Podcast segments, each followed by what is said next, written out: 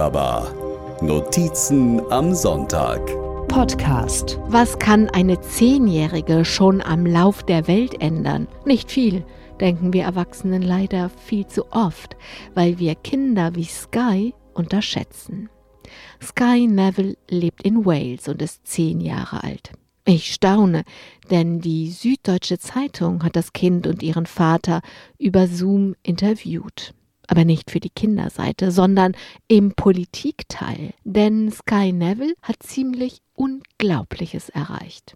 Doch der Reihe nach. Sky Neville lebt nur 100 Meter vom Meer entfernt. Ihr kleines walisisches Dorf werde in den Medien oft das Dorf genannt, das als erstes britisches Dorf zu den Klimawandelopfern gehören werde, sagt der Vater im Interview.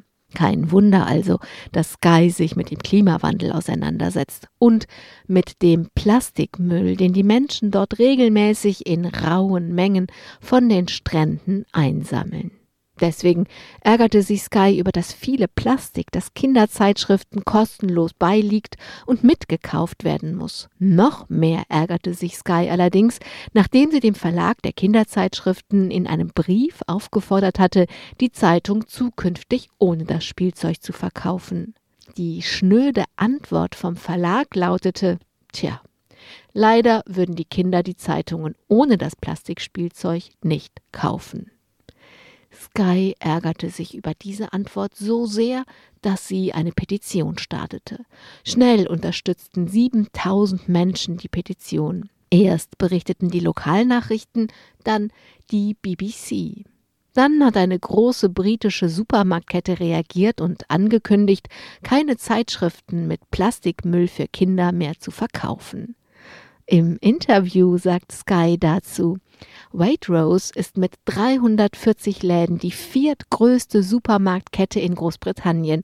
Das ist also ziemlich gigantisch. Gigantisch.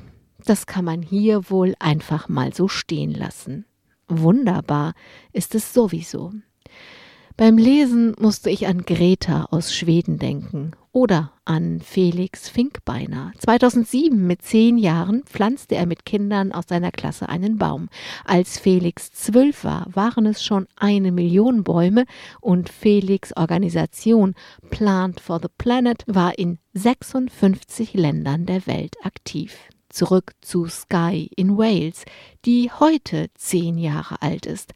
Sky hat sich unterdessen mit 1000 anderen Kindern bei Kids Against Plastics verbündet. Sie wird vom walisischen Parlament unterstützt und ein Brief an Boris Johnson ist auch gerade rausgegangen, weil, Zitat von Sky, der könnte den Plastikmüll einfach verbieten. Kleine Menschen können ganz schön große Lösungen vorschlagen. Und wenn große Menschen zuhören und handeln, können Wunder wirken. Domradio wunderbar. Mehr unter domradio.de slash podcast.